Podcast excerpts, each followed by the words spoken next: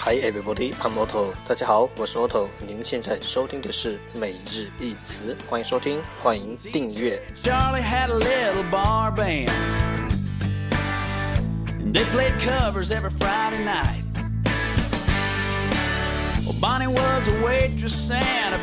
a. 让学习英语融入生活，在途中爱上你自己。节目内容会更新于每日十五分钟英语微信公众号、新浪微博、百度贴吧，在国外社交网络 Facebook、Twitter，我们的名字叫每日十五分钟英语。更多精彩互动尽在每日十五分钟英语微信群，等你来加入我们哦。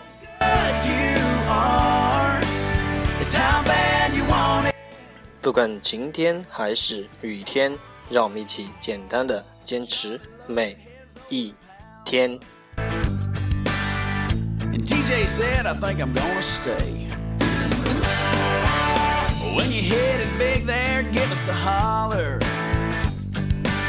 And as the dust Time to enjoy day one hundred. Today's word is 今天的单词是 family, family, f a m i l y, family 名词家庭。 It's how bad you want it. Do you want it? Let's take a look at its example. 让我们看看它的例子。Of what family is he from? Of what family is he from? 他出生于什么样的家庭？Of what family is he from?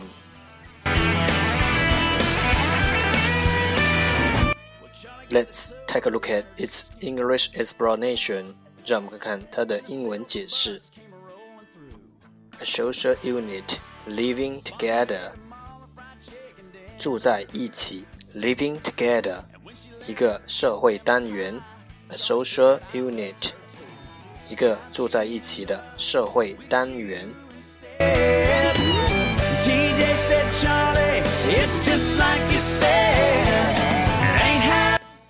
Let's take a look at its example again.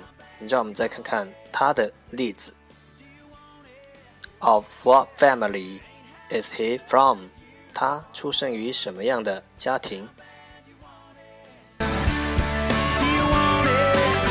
Yeah, it ain't how good.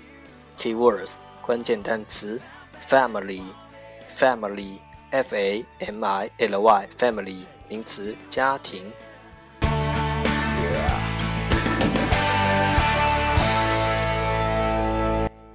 That's all for today。这就是今天的每日一词。欢迎点赞分享，欢迎和我一起学英语，一起进步。See you tomorrow，明天见，拜拜。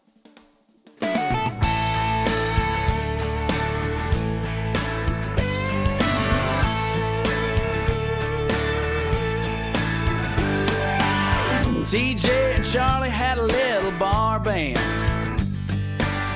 And they played covers every Friday night. Well, Bonnie was a waitress and a big fan. And every break, three of them would take a drink and talk about a life.